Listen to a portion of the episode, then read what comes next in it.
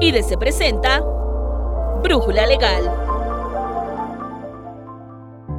Cuando una trabajadora atraviesa por un embarazo, el IMSS le debe expedir un certificado de incapacidad temporal para laborar y siempre que cumpla con los requisitos previstos en la ley del Seguro Social, tendrá derecho al pago de un subsidio. Sin embargo, actualmente el Seguro Social está restringiendo este a una autorización patronal. De ahí que en este capítulo de Brújula Legal conozcas los pormenores que implican esta determinación.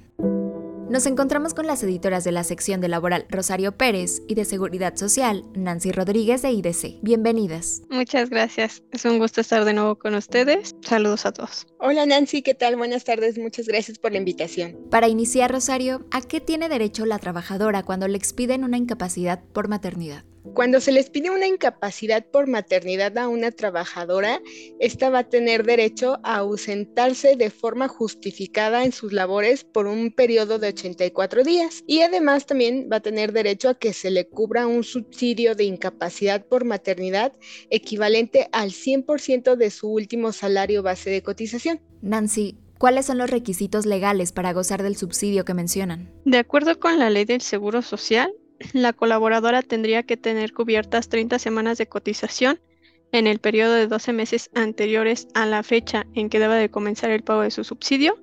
Esto es independiente de si todas las cotizaciones se generaron con uno o varios patrones. El segundo supuesto es que el Seguro Social tiene que certificar el embarazo y la fecha probable de parto, por lo que es indispensable que la trabajadora se presente eh, cualquier día de la semana 34 de gestación. Y el último requisito es que se abstenga de realizar cualquier tipo de trabajo durante el periodo prenatal y durante el periodo postnatal. Cabe señalar que actualmente en la práctica el instituto está solicitando un requisito más, que es que el patrón apruebe la incapacidad por maternidad a través del escritorio virtual, por lo que es indispensable, indispensable disculpa, que estos cuenten con su firma electrónica. En este último supuesto, ¿desde cuándo lo está requiriendo el Seguro Social? Desde que el instituto difundió en el Diario Oficial de la Federación un acuerdo de su Consejo Técnico con el cual autorizó la certificación del estado de embarazo y la expedición de incapacidades por maternidad desde plataformas digitales. Y esto con el propósito de mantener los protocolos de seguridad y sanidad ante la contingencia por el COVID-19. Con este documento facultó a la Dirección de Prestaciones Médicas para incorporar en el proceso de pago de la incapacidad temporal para el trabajo por maternidad la confirmación del empresario a través de su portal web. ¿La solicitud de la autorización aplica para todas las incapacidades por maternidad o solo en casos especiales? En principio, el IMSS solo estaba requiriendo esta aprobación para las incapacidades por maternidad cuando se solicitaba esta a través de plataformas digitales, lo, que se conocía como incapacidad en línea de maternidad, o bien cuando el subsidio que le correspondía a la trabajadora era mayor a los 40 mil pesos. ¿Qué es lo que está pasando hoy en día? Independientemente de qué tipo de incapacidad es, ya sea maternidad, enfermedad general o riesgos de trabajo, y sin importar el costo del subsidio, el instituto está solicitando que se haga esa autorización. ¿La validación de la incapacidad por maternidad es legal? No, porque ni la Constitución, ni la ley del Seguro Social, ni sus reglamentos contienen tal requisito para gozar del subsidio. Además, el acuerdo en donde se indicó la autorización eh, del, patrón a través del escritorio virtual estaba sustentado en ese entonces por la emergencia de salud provocada por el COVID, la cual desde hace tiempo se decretó concluida. Entonces, por lo, eh, que hace este requerimiento o, como tal este requerimiento, no está protegiendo el acceso a la seguridad social plena por parte de las trabajadoras embarazadas, transgrediendo así su dignidad humana y con ello afectando el principio de trabajo digno y decente. En nuestra opinión, esta restricción transgrede además el derecho humano a la igualdad y a la no discriminación de las trabajadoras. ¿Por qué? Porque durante el periodo tanto pre y postnatal, las trabajadoras necesitan descansar con goce de salario, lo cual se, logra a través del pago del subsidio por, por esta incapacidad por maternidad. Y bueno, y siempre y cuando que se cumplan los requisitos legales. ¿no? Y además, si lo vemos desde otro punto de vista, los hombres nunca van a tener la necesidad de esa protección, por lo que el negar, cubrir el subsidio a las mujeres hasta que el patrón valide la incapacidad en el escritorio virtual les provoca una desigualdad en el acceso a la protección de la seguridad social y al salario, dándoles así un trato discriminatorio indirecto. ¿Cuáles son las consecuencias para el sector patronal que el IMSS solicite la autorización en línea de las incapacidades por maternidad?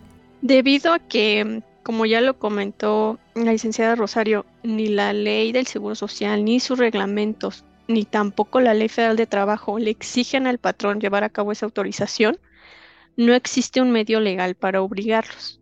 Sin embargo, pues ellos tienen que salvaguardar, digamos, a la colaboradora y siempre y cuando ellas cumplan con los requisitos de las semanas de cotización, legalmente tendrían que eh, el instituto cubrir ese subsidio y ellos quedar eximidos del pago del salario íntegro durante esa incapacidad por maternidad. Sin embargo, con esta solicitud que hace el instituto, se trastoca la libertad del empresario porque le impone hacer uso del escritorio virtual a pesar de que esto no es de carácter obligatorio, porque la misma ley del Seguro Social dice que esto queda a potestad del patrón utilizar o no medios electrónicos. Rosario, si el empresario no autoriza la incapacidad, ¿qué pueden hacer las aseguradas? En el caso de que el IMSS niegue el otorgamiento del subsidio por no existir la autorización de su patrón, eh, como tal, eh, las afectadas pueden interponer un juicio laboral a través de un conflicto individual de seguridad social ante el Tribunal Laboral, considerando que cuentan con un año para reclamar el pago del subsidio respectivo, pero también pudieran promover un juicio de amparo indirecto porque al no recibir el dinero, eh, no están, o, vaya, no van a poder eh, subsistir durante ese periodo de incapacidad y como necesitan una protección inmediata a su derecho humano a de la seguridad social, pues podrían promover también este juicio de amparo. Nancy, ante la solicitud de la autorización para el pago de subsidios, ¿cuál es la sugerencia que se hace al patrón? Si los empresarios tienen su firma electrónica vigente, se recomienda que lleven a cabo el trámite no requiere invertir demasiado tiempo, pero sí es indispensable que estén registrados en el escritorio virtual. De no estarlos, lo primero que tendrían que hacer es registrarse, esperar un lapso más o menos como de 30 a 45 minutos y posteriormente ya ingresar para poder dar esa autorización. En caso de que no tengan acceso al escritorio virtual o no cuenten con su firma electrónica, tendrían que proporcionarle a su trabajadora una carta patronal que esté membretada, que contenga los datos de la empresa, los datos de la colaboradora y esta última la tendría que presentar directamente en su unidad de medicina familiar para que haga las veces de esa autorización patronal.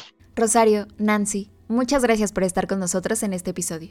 Muchas gracias Nancy por invitarnos nuevamente y muchas gracias a todos nuestros oyentes y los invitamos a escuchar más episodios de Brújula Legal. Gracias a ustedes por su invitación. Recuerden seguir visitando el portal de IDC para mayor información. En IDC tenemos una gran cantidad de especialistas que aportan sus opiniones y respuestas a los principales temas legales que ocurren en México y en el mundo. Comparte este contenido y ayuda a que todos tengan una solución a esa duda fiscal, laboral, de seguridad social, de comercio exterior o jurídica que los aqueja. Si tienes más dudas sobre este y otros temas, nuestro servicio de consultoría, que es exclusivo para suscriptores, está disponible de 8 a.m. a 5 p.m. de lunes a jueves y de 8 a.m. a 3 p.m. los viernes. Si aún no cuentas con tu edición digital, ¿qué esperas? Nuestra fuerza de ventas ya está esperando tu llamada al 55 44 40 22 93. Agradecemos en producción y realización a Alan Morgan. Nos escuchamos en la siguiente Brújula Legal. Se despide Nancy Scutia.